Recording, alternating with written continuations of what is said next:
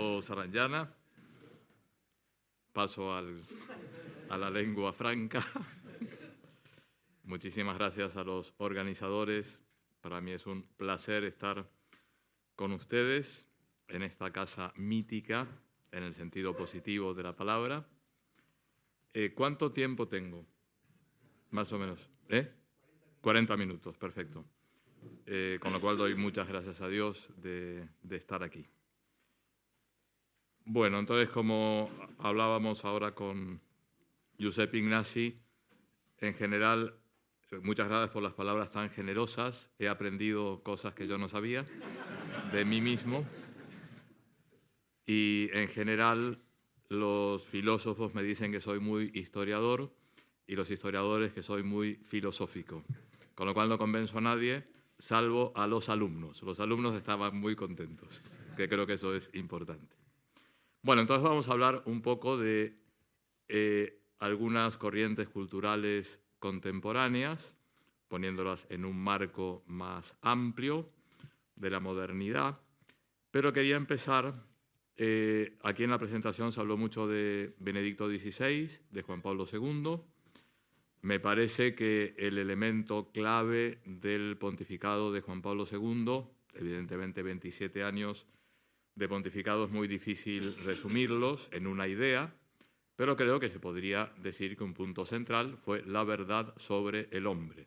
¿Quién es el hombre? Hoy se diría quién es el hombre, quién es la mujer, quién es la persona humana. Y otro elemento de fuerza de Benedicto XVI, en plena continuidad con su predecesor, es eh, la crisis de la verdad, la dictadura del relativismo que él llamaba, y sobre todo la respuesta posible a esta situación de crisis de la verdad, que es el diálogo entre fe y razón. Estamos en unas jornadas donde el tema del diálogo entre fe y cultura es esencial. Entonces, eh, me voy a servir de un unas eh, ideas del rabino jefe de las congregaciones hebreas de la Commonwealth, ya fallecido, eh, Jonathan Sachs, muy importante en el mundo anglosajón, que en, la lección inaugural del King's College de Londres eh, presentó lo que para él eran las siete características de la antropología judía o bíblica, nosotros podemos decir judeo-cristiana. Y cómo esas características hoy están en crisis.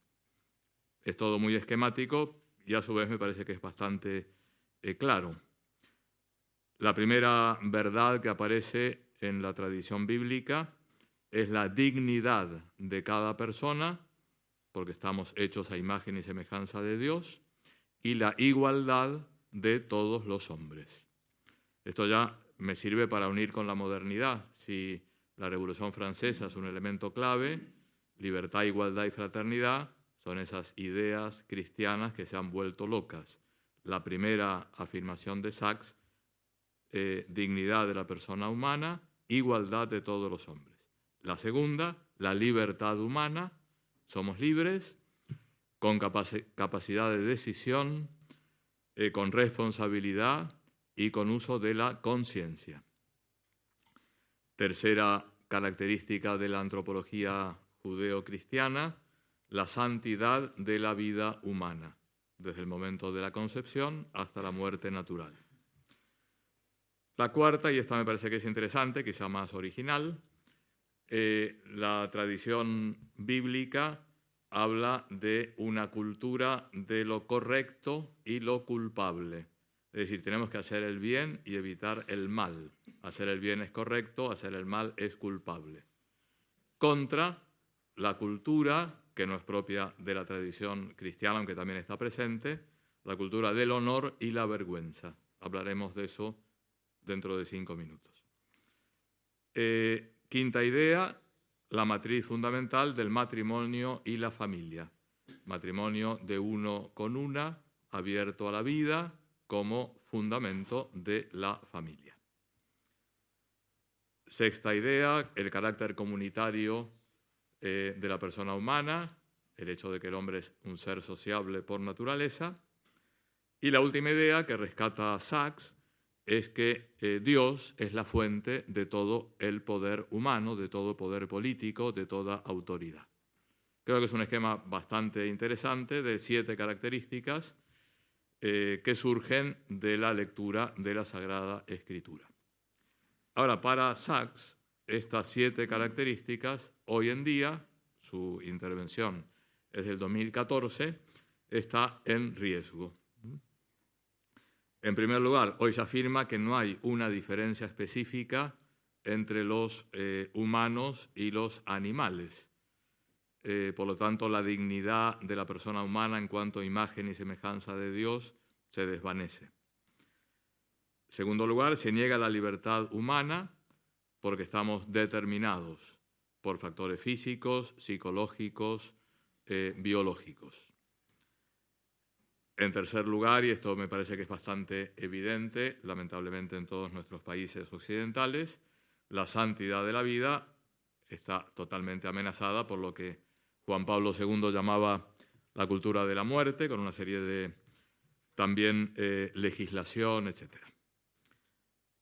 Y hoy en día, eh, con el desarrollo de las comunicaciones, eh, de todas las redes sociales, estamos todos absolutamente expuestos delante de toda la humanidad, eh, se está imponiendo la cultura del honor y de la vergüenza a causa de la publicidad de la vida privada en las redes sociales. ¿Cuántos adolescentes que a veces incluso se suicidan porque aparecen en esas redes sociales no de la mejor manera? Eh, de tal manera que es una cultura más del aparecer que del ser. Eh, digo esto, aunque lo propio de la tradición judeo-cristiana es la cultura de lo correcto y lo culpable, también hay mucho elemento en la, tradición occidental. Pienso, eh, por esto he sido un poco criticado, tengo un libro que es, no me acuerdo cómo se llama, del siglo, sobre el siglo de oro español, eh, donde hay algunas de las obras de Calderón, por ejemplo, que se mueven totalmente en la cultura del honor y no desde una perspectiva plenamente cristiana. Cuando decía, ¿cómo puedes decir que Calderón no es cristiano? Es profundamente cristiano. Pero algunas cosas se escapan de la moral cristiana, me parece. Bueno, eh, luego hay un ataque sistemático eh, de la familia, con familias, entre comillas, alternativas, todo tipo de familias. Por lo tanto, con una gran discriminación respecto a la, familia, no me gusta llamarlo familia tradicional, para la familia basada en el matrimonio heterosexual, abierto a la vida, etc.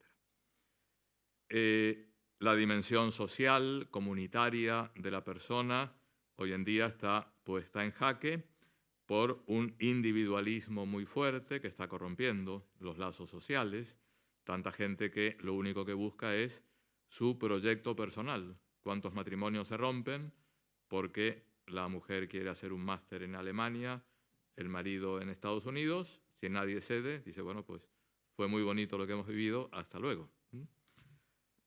Y eh, el último punto, Dios como fuente de todo poder humano, esta visión trascendente de la vida, ahora eh, es una afirmación del individuo autónomo que se considera autorizado para hacer cualquier cosa sin límites morales ni referencia a una moral objetiva.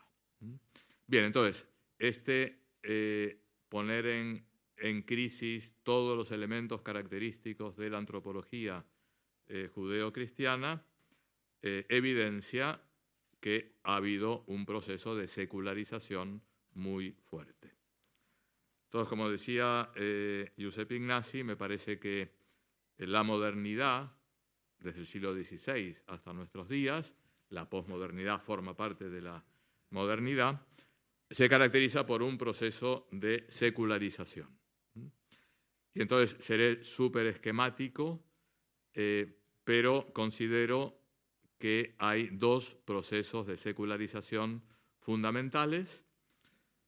Eh, el más evidente es la afirmación de la autonomía absoluta de lo humano.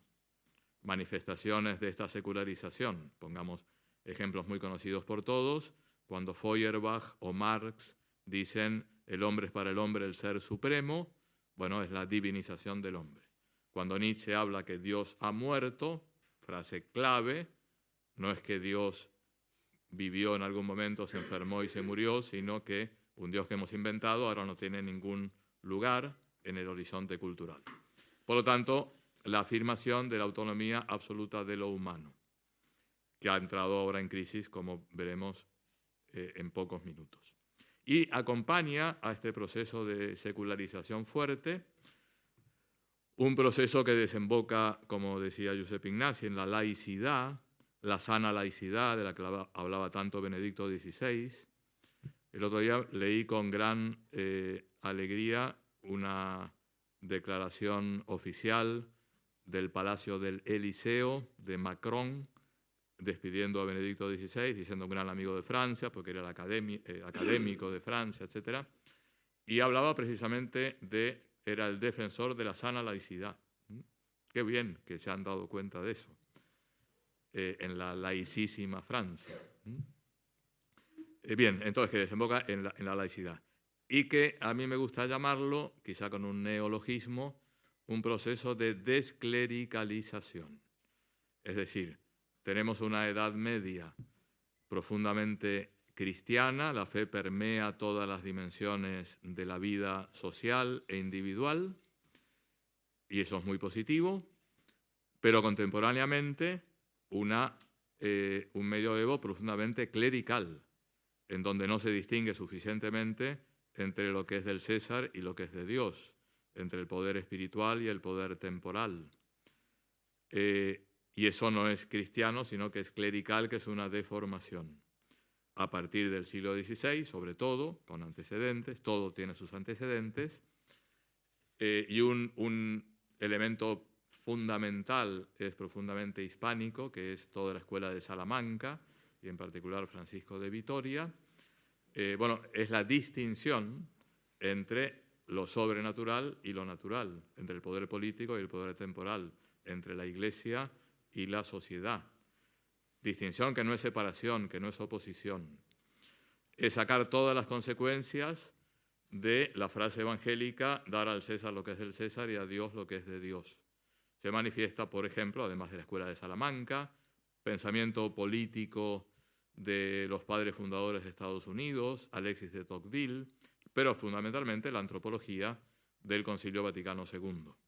Y todos los papas del concilio, me refiero a San Juan XXIII, San Pablo VI, San Juan Pablo II, Juan Pablo I y Benedicto XVI, eh, bueno, están imbuidos de toda esta eh, visión positiva de la naturaleza humana, del diálogo entre fe y razón, de lo natural y sobrenatural, etc. Con lo cual podríamos decir que la modernidad desde un punto de vista de la fe, eh, por un lado es profundamente anticristiana, la secularización en sentido fuerte, dejar de lado a Dios. Por otro lado, es mucho más cristiana que el medioevo en este proceso de desclericalización. ¿Está más o menos claro? Bien, pero vamos a centrarnos en los desafíos que tiene la fe hoy en día y que tiene mucho más que ver con la primera versión del proceso de secularización, esta secularización fuerte. Eh, en dos minutos les voy a hacer una historia de las ideas de dos siglos. Me parece que la modernidad tiene dos grandes matrices, que son la ilustración y el romanticismo. Todos, somos todos los que estamos aquí somos hijos de la ilustración y el romanticismo. No, solo nosotros, todos nuestros feligreses, etcétera. Cuando pensamos que con la tecnología podremos resolver todos los problemas de la humanidad, somos hijos de la ilustración. Cuando queremos experimentar todo tipo de emociones fuertes eh, y probarlo todo, somos hijos del romanticismo. Lo hacemos a la vez, porque la cultura contemporánea es muy ambigua. Y de estas dos grandes matrices surgen las ideologías. Podemos hablar, siguiendo al profesor Redondo, de una modernidad ideológica siglo XIX y XX, las grandes ideologías políticas y culturales, liberalismo, marxismo, positivismo, nacionalismo, eh, con nacionalismo que también significa, por ejemplo, indigenismo en América Latina, eh, cientificismo, etcétera, que son muy distintas entre sí y sin embargo tienen algunas características comunes. Me referiré solo a dos. Eh, una característica común es que todas estas ideologías, y también las dos grandes matrices de la modernidad, eh, toman un, un elemento fundamental, central de la naturaleza humana y lo absolutizan. El hombre, la mujer, la persona humana no es otra cosa que, dirá la ilustración, razón, y una razón científica eh, basada en la experimentación, todo lo demás es mito, leyenda, superstición, etc. Eh, la persona humana no es otra cosa que corazón, sentimientos, y es evidente que tanto la razón como el corazón son fundamentales. Una persona sin cabeza, poca persona es, y una persona sin corazón es una pobre persona. Pero hay que unir las dos cosas, una síntesis superadora, como diría Hegel. Y luego las grandes ideologías que subrayan el papel fundamental de la libertad. Nunca podremos exagerar a la verdad de libertad, porque sin libertad no podemos amar. Y nuestra vocación humana y cristiana es al amor. A mí nadie me puede obligar a amar, por lo tanto, la libertad fundamental. Pero es una libertad limitada, una libertad real, pero limitada. No podemos volver a cada uno a su lugar volando porque tenemos una naturaleza humana, corporal, con una serie de limitaciones. No podemos hacer todo lo que nos gustaría hacer porque no tenemos el tiempo suficiente. Tenía un amigo que estaba bastante angustiado porque hizo el cálculo de cuánto tiempo tenía que dedicar a leer los clásicos a lo largo de su vida y decía que no le, no le alcanzaban 200 años.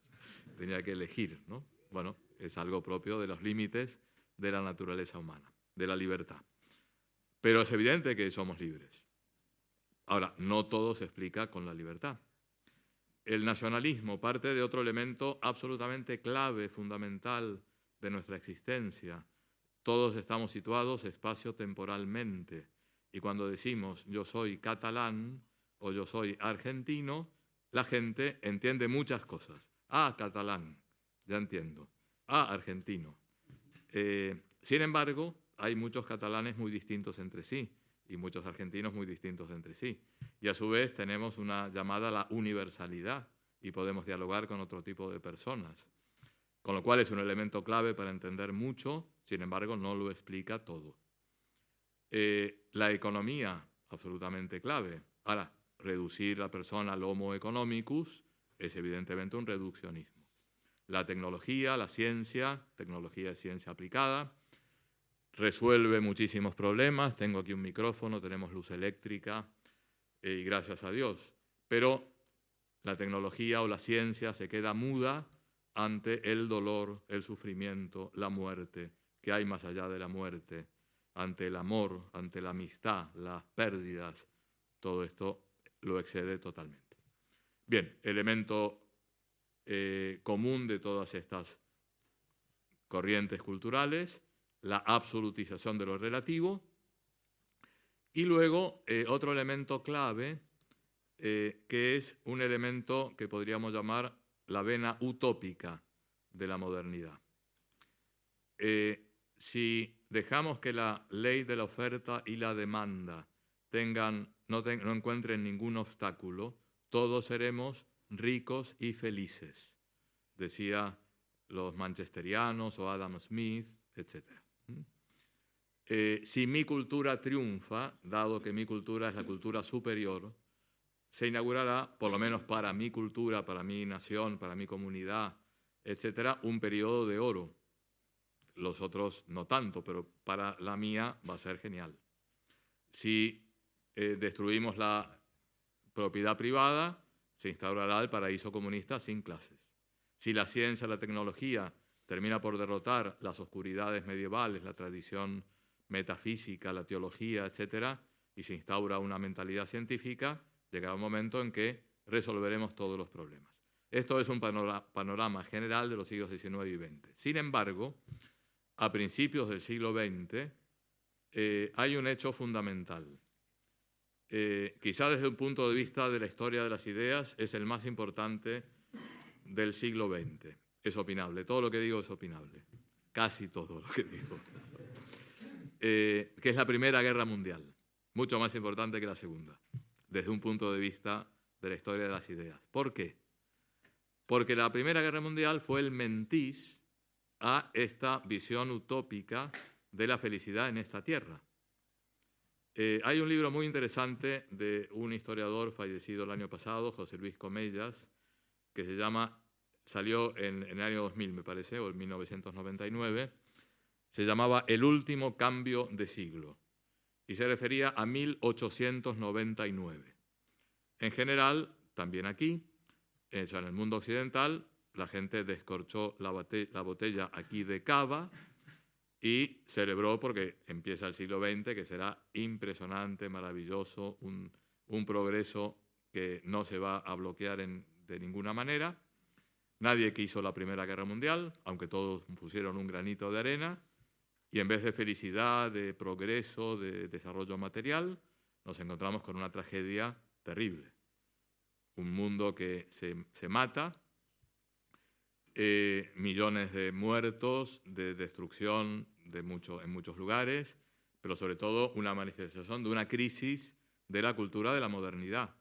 Todo el mundo coincide, no había que ser, no había que ser muy inteligente para decir, estamos en crisis, bueno, una guerra terrible, pasan 20 años, el periodo entre guerras es interesantísimo y llegamos a la Segunda Guerra Mundial, eh, todos coinciden en la que hay crisis.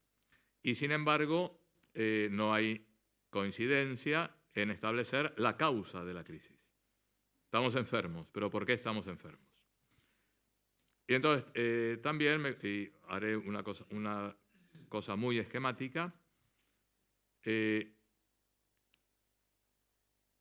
podríamos agrupar tres respuestas a la pregunta ¿por qué estamos como estamos? ¿Por qué hemos llegado a lo que hemos llegado? Vivimos todavía en la crisis de la cultura de la modernidad. Entonces, eh, una primera respuesta la dan las ideologías mismas, que dicen el problema es que no hemos llevado a las ideologías hasta sus últimas consecuencias. Entonces, un nacionalismo romántico del siglo XIX se convierte en, por ejemplo, el nacionalsocialismo alemán, el fascismo eh, italiano, eh, bueno, nacionalismos tremendamente violentos que no respetan los derechos de otras culturas, etc.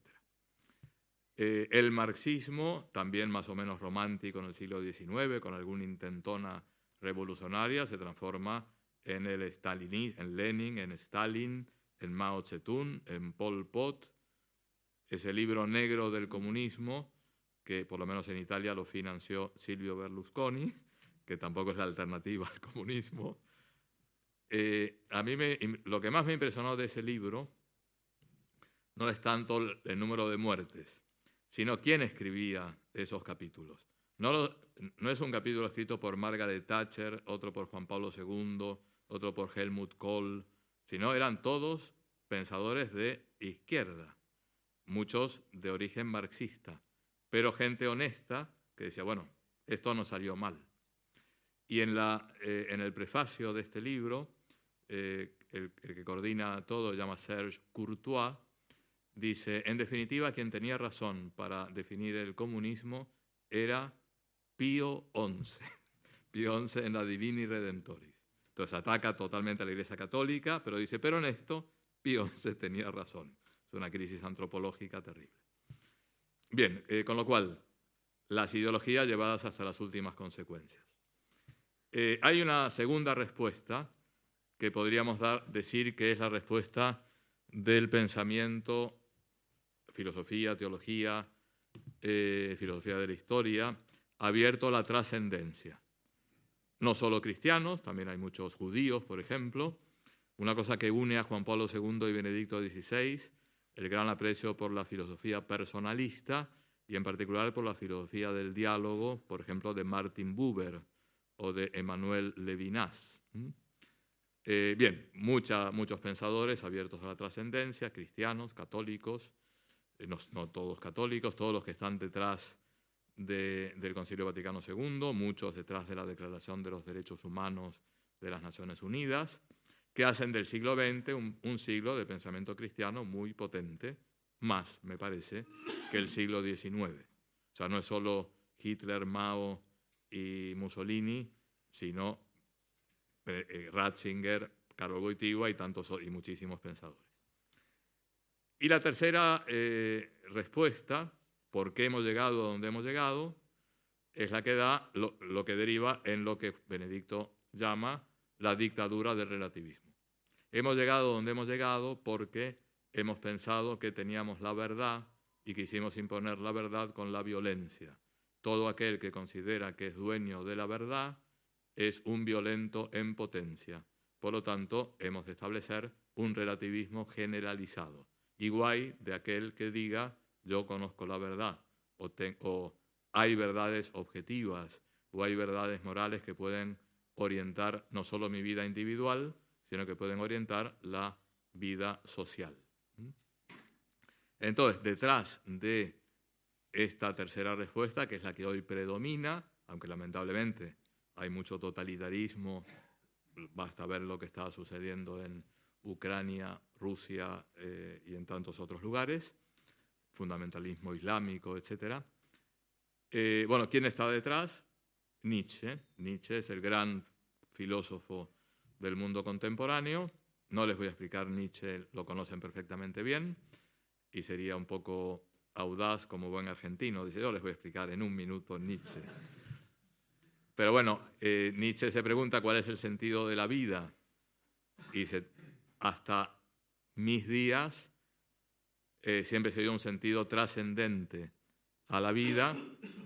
La, vida tiene un sentido si miramos al llave de los judíos, al Dios uno y trino de los cristianos, al mundo de las ideas platónico, al, al Dios más racionalista de Descartes o de Kant, al uno hegeliano, eh, pero bueno, lamentablemente nos hemos engañado todos estos siglos porque eh, Dios no existe, Dios ha muerto y tenemos que sacar todas las consecuencias. Las consecuencias es que vivimos a la intemperie, vivimos en el desamparo. Eh, es impresionante el aforismo 125 de la Galla Ciencia, donde baja eh, el profeta de la muerte de Dios, que dice, pero ¿cómo no se han enterado de la novedad? Dios ha muerto y ustedes sigan haciendo lo mismo de siempre, pero no hay ya izquierda ni derecha, arriba ni abajo. Este sol, eh, la Tierra se ha desligado del sol, el sol es un punto de referencia. Hemos borrado la línea del horizonte, otro punto de referencia. Uno va en avión, es fundamental tener la línea del horizonte clara. La hemos borrado con una esponja Lamentablemente Nietzsche escribe muy bien, es, tiene un estilo que te embauca y te encanta. ¿no?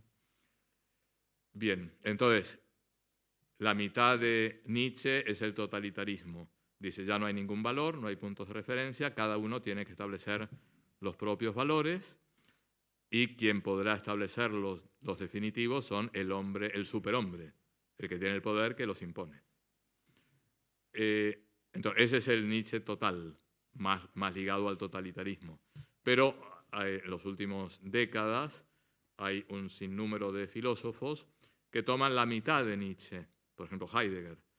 Eh, es decir, Dios ha muerto y estamos en un mundo, estamos a la intemperie y no tenemos ningún punto de referencia. Con lo cual tenemos que convivir todos con pequeñas verdades subjetivas y no podemos afirmar de que haya una verdad objetiva o porque no existe, o porque en el caso de que existiera, no la podemos conocer, y en el caso de que la conociéramos es un peligro, porque la vamos a imponer con la violencia.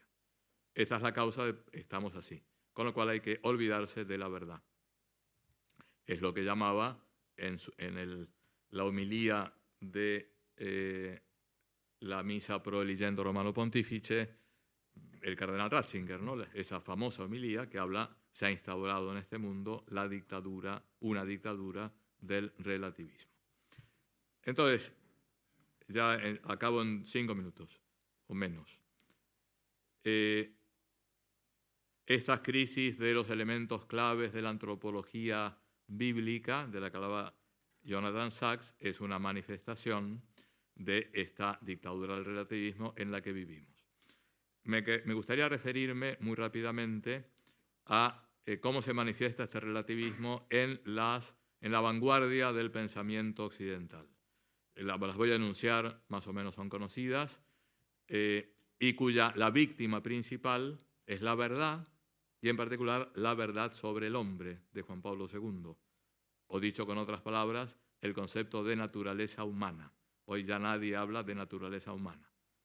Hay un famoso discurso de Benedicto en el Bundestag, donde dice, bueno, ahora la ley natural y la naturaleza humana parece un concepto de la teología católica, porque ya nadie cree en esto. Y cuando uno no cree en esto, nos ha ido muy mal, como tenemos experiencia en Alemania, refiriéndose al pasado trágico del siglo XX. Entonces, la ideología de género, donde no hay ningún punto objetivo, cada uno va construyendo su propia identidad sexual, de acuerdo a lo que vaya haciendo, o la cultura, etc. Eh, el transhumanismo, es decir, ahora tenemos que superar al hombre, eh, dejando detrás todas las limitaciones, tenemos que dar muerte a la muerte, pero también liberándonos de cualquier límite moral. La ecología profunda, hay un ecologista profundo que dice que el problema es que eh, el principal factor de degrado ambiental es el hombre y por lo tanto tendríamos que deshacernos del 90% de nuestros efectivos. Nuestros efectivos somos nosotros, ¿no? 90%, para salvaguardar el ambiente. ¿no? Entonces, es un rebaje de la dignidad de la persona humana terrible. Y el último grito, que esperemos que dure poco, pero nunca se sabe, es la llamada cultura woke, o la cultura de la cancelación, en donde el elemento, hablábamos que hay un elemento relativo que se absolutiza, ¿no? Aquí el elemento que se absolutiza es la discriminación. Todos estamos discriminados y eh, el elemento o la idea que eh, muere totalmente en la cultura woke es el, eh, el contexto. se saca las cosas de contexto y por lo tanto lo único que se ve es discriminaciones históricas. Por lo tanto, se tira abajo a San Junípero Serra en California, eh, a Churchill y a cualquier, todos, si tuviéramos un monumento, nos tirarían porque algo hemos discriminado. Y quitando el contexto, no se entiende absolutamente nada. Hace poco salió un artículo en La Nación, Argentina, como dijéramos La Vanguardia, sobre el testimonio de una ex monja de clausura, donde efectivamente decía, la superiora me pedía cosas absurdas, tenía una vida ridícula, Digo, por supuesto, sacamos el contexto de una vocación sobrenatural, etcétera, es absurdo lo que, hacemos nosotros todos los días. Hay muchas cosas que sin contexto de una vocación sacerdotal, de un servicio a la iglesia, no se entienden para nada. Bien, eh, ideología de género, transhumanismo, ecología profunda, cultura woke, son eh, semáforo rojo, que se enciende, o ámbar, se dice aquí ámbar, ¿no? Es decir, son puntos de atención. Entonces, para terminar, eh, ya habrá diálogo después. ¿Qué podemos hacer? Eh, vamos a hacerle un homenaje a Benedicto XVI, que eh, yo creo que el punto clave es un, diagnóstico de la cultura contemporánea, pero dio la solución. La solución es la razón ampliada, el diálogo entre razón y fe, superar la visión cientificista, muy propia de la cultura occidental. Eh, no, eh, volver a tener la confianza en que la razón puede conocer verdades. Siglo XIX la Iglesia se defendió del racionalismo y defendía la fe. Ahora, ¿quiénes son las personas que defienden la razón? Los papas. Los papas son, ánimo, muchachos, piensen. Retoman el lema de la ilustración sapere aude, atrévete a pensar. Eh, porque la ilustración tiene cosas muy positivas eh, y otras no tanto. Con lo cual, ayudar a pensar a la gente eh, en nuestros trabajo pastoral, en nuestros trabajos de formación, etcétera, tocar estos temas, hacer pensar y ver que podemos llegar a verdades que puedan orientar la vida es el mejor antídoto, me parece, contra esta dictadura del relativismo y volver a hacer brillar todos estos siete categorías antropológicas que son verdad no solo porque están en la Biblia, sino que son verdad porque funcionan en la vida de todos los días. La verdad nos hace libres, la verdad nos abre cosas maravillosas y estupendas, y con esta música fantástica les doy las gracias por la paciencia.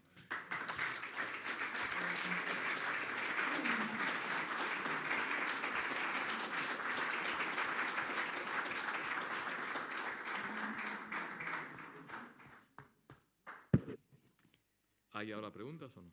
No, no, no, no lo sé. Bueno, muchas gracias. Me corresponde a mí el, el, Perdón. el primero el tiempo. Cinco, Cinco no- minutos. cinco no es nada. Bueno, ante todo, agradecer la intervención, esta panorámica que nos ha abierto a todos muchas perspectivas. También nos ha dejado muchos interrogantes, ¿eh? porque al fin y al cabo somos nosotros, ¿eh? cada uno como puede, el que tiene que espabilarse en esta cultura contemporánea, pero hay que conocerla, ¿no? Y ahora se abre un debate teniendo la posibilidad. Primero de todo, el doctor Melé, lo presento, el doctor Melé, que es profesor del IES de ética, ¿ética qué? De los negocios eh, Empresarial. empresarial. Adelante, doctor Melé.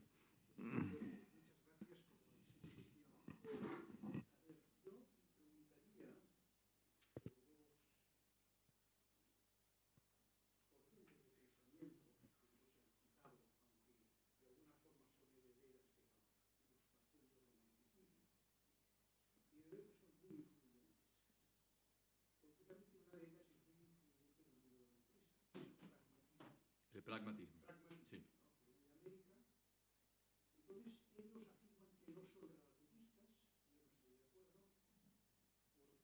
El momento que te dan, eh, te, te dan el micrófono. Ah, perdón. Toman como referencia eh, lo que es aceptado. ¿m? Entonces, hay una teoría de la empresa pues, que es muy buena porque en fin, tiene éxito, tiene éxito, pero siempre ninguna preocupación por la verdad. La verdad son los resultados. Y el segundo es otro filósofo francés, Mi- Michel Foucault, que creo que es muy influyente, sobre todo en un tema que no ha salido, que es la ideología de género. ¿m? Y el Foucault, pues, es decir, está en contra de cualquier filosofía de la- del hombre. Es decir, el hombre no existe, cada uno es lo que quiere ser, cada uno se define. Y Yo no lo he estudiado a fondo, pero me parece que subyace en la ideología de género. ¿Podría hablar un momentito de estas dos Muy bien. cosas? De la Gracias. ideología de género lo, plan- lo planteé como una de las cuatro grandes desafíos que tenemos ahora. Ideología de género, eh, ecología profunda, transhumanismo y cultura woke. Entonces, eh, hablando de Mich- Michel Foucault, así como Nietzsche dice Dios ha muerto, Michel Foucault eh, habla de el hombre ha muerto. El hombre es un invento. Ya no me acuerdo si dice del Renacimiento o de la Ilustración, da igual, pero ya estamos en el siglo XXI, con lo cual llevamos algún siglo de que el mismo concepto de naturaleza humana, eh, bueno, es, es una invención cultural, pero no tiene ninguna base. Y por lo tanto, eh, cada persona eh, es totalmente moldeable. Podemos hacer de nuestra vida lo que queramos. Foucault también está muy relacionado con Sartre. Sartre hablaba de que no hay esencia, sino solo existencia. Claro, si no hay esencia, o sea, eh, Sartre tiene una frase fuertísima, ¿no? Que dice, el ser es demasiado. A veces uno no lo entiende, pero ser es demasiado diciendo, así como un principio de la filosofía clásica, es decir, que todo tiene su razón suficiente, él está diciendo, no hay ninguna razón para que esto exista, para que esto sea. Con lo cual estamos somos totalmente maleables y por lo tanto eh, las categorías culturales occidentales han sido imposiciones culturales, dirá Foucault, pero que no tienen ningún correlato con la realidad. No hay ninguna distinción entre la locura y la persona razonable. No hay ninguna distinción entre hombre, varón y mujer, etcétera, ¿no? Con lo cual esto es una gran manifestación de, es también discípulo de Nietzsche, del relativismo. Eh, y luego el pragmatismo es absolutamente clave, es verdad, es la cultura, la, la tradición filosófica oficial u oficiosa de, los Estados Unidos, en definitiva. Eh, eh, Dewey, James, etc. La verdad eh, se hace porque funciona. La verdad la vamos haciendo entre todos, viendo lo que funciona, cómo vamos resolviendo los problemas. Pero es una mentalidad totalmente pragmática, valga la, la, la, ¿la qué? La redundancia, muchas gracias. Eh, totalmente pragmática. Y falta, por lo tanto, un contexto, eh, un contexto para decir, bueno, pero puede haber cosas que funcionen prácticamente, pero que destruyan a la persona humana o que destruyan a la dignidad humana. Eh, evidentemente, ¿cómo puede terminar la guerra de Ucrania con una bomba atómica? sería muy eficaz, pero ¿es lo que hay que hacer? ¿Es lo que se debe hacer? Yo estoy encantado aquí y sobre todo aquí me siento muy cómodo. Dentro de dos días tengo que dar un seminario en el IESE. Estoy muerto de miedo. Espero que, salga bien. Pero hablar, hablando también de estas cosas, decir, detrás de toda la, teoría económica es que hay una visión de la persona humana eh, y que no hay, no hay teorías económicas absolutamente indiferentes o químicamente puras. ¿no? Detrás hay toda una idea la economía al servicio de la persona o la economía simplemente pragmáticamente para. Entonces, eh, bueno, hoy hay mucha mentalidad pragmática. ¿Para qué nos vamos a casar? Eh, si total, ¿quién, qué, va a pasar en el futuro? ¿no? Convivamos y después vamos viendo. Vamos viendo. lo de vamos viendo me viene a la cabeza, no tiene nada que ver. Eh, Argentina, que es un gran país, campeones del mundo, y con una economía cada vez peor, pero sobrevivimos. Entonces, un periódico le llamaba al plan del ministro de Economía, plan económico, vamos viendo. vamos viendo cómo hacemos. Y a veces la vida la hacemos así. No, no sé si ha servido para algo. A ver, Mario, yo te tengo que agradecer que tienes una faceta que te, bueno, lo ha mencionado aquí que te gusta la literatura. Sí. Gracias a ti mm, descubrí un libro este verano eh, ruso, que es Iva, eh, Turgenev, ateo, eh, y este señor escribió un libro que se llama Memorias de un cazador. Es una joyita. Tú haces allí una exposición, nos invitas a leer. Yo tuve la gracia de encontrarme con ese libro tuyo, que por cierto, no lo devolví de Carnadal y lo tengo que devolver, porque no me di cuenta y me lo llevé. Pero bueno, que sepas que ahí me hiciste un, un regalo, porque me demostraste que un autor alejado de mis maneras de concebir la vida, ¿no? ateo, supuestamente un enemigo, tal y que cual, me hace una descripción del siglo XIX ruso con la sabiduría del campesinado más humilde y, me da lecciones que, que, son para subrayar. Ostras, entonces yo creo que un gran factor que tú ya has mencionado aquí, y además está aquí en, en el logotipo este de, de lo que lo que estamos haciendo, que es la fe se tiene que poner en debate, en diálogo, y se tiene que atrever a compartir espacio con el que no es tu amigo, con el que te contradice, con el que a lo mejor tú no invitarías, porque ¿qué hace aquí Iván Turgenev si es ateo? Pues precisamente a lo mejor te puede dar lecciones. has mencionado a Juan Pablo II, has mencionado a Benedicto XVI, bendito sea el pontificado de estos dos papas, pero yo creo que el Papa Francisco está haciendo una aportación en este campo de atreverse a, acercarse a gente supuestamente enemiga, a recibir a gente que los medios portales religiosos, pero ¿qué hace este, este Papa recibiendo a este tío que está trabajando con trans y con no sé cuántos y tal? Escucha, el Papa tiene, nos está dando demostraciones preciosas, bueno, perdón, Simplemente que yo creo que una clave de todo esto que tú has dicho es que aprendamos realmente al diálogo, pero con hechos, no con palabras.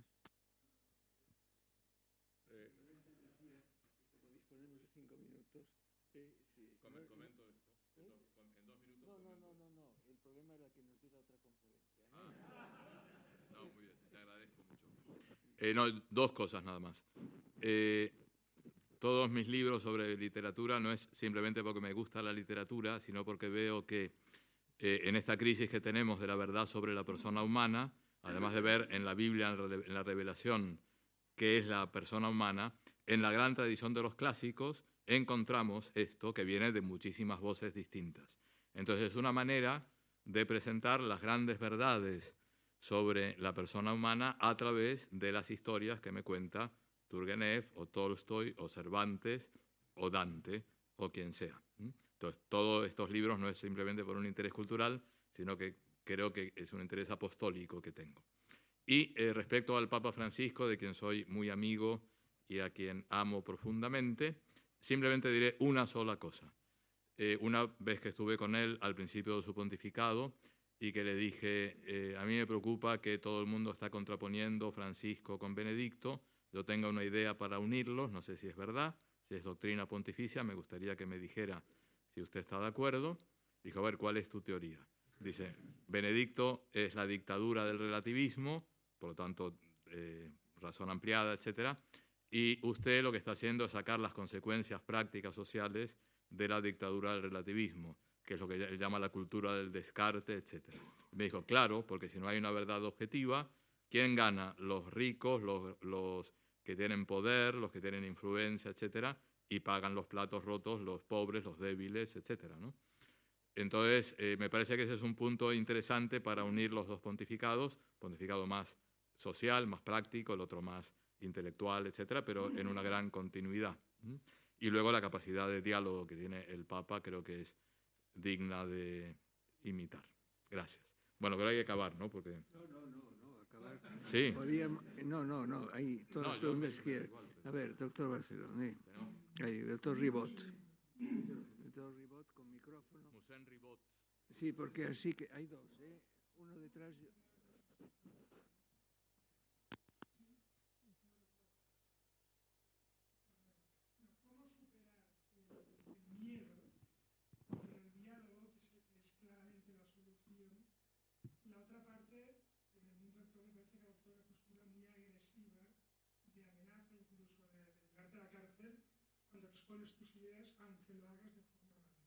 Sí, muy bien.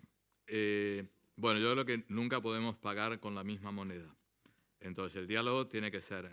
El diálogo manifiesta, en primer lugar, humildad. Porque yo diálogo con otro significa que no soy el dueño total de la verdad y el otro me puede transmitir cosas que me pueden enriquecer.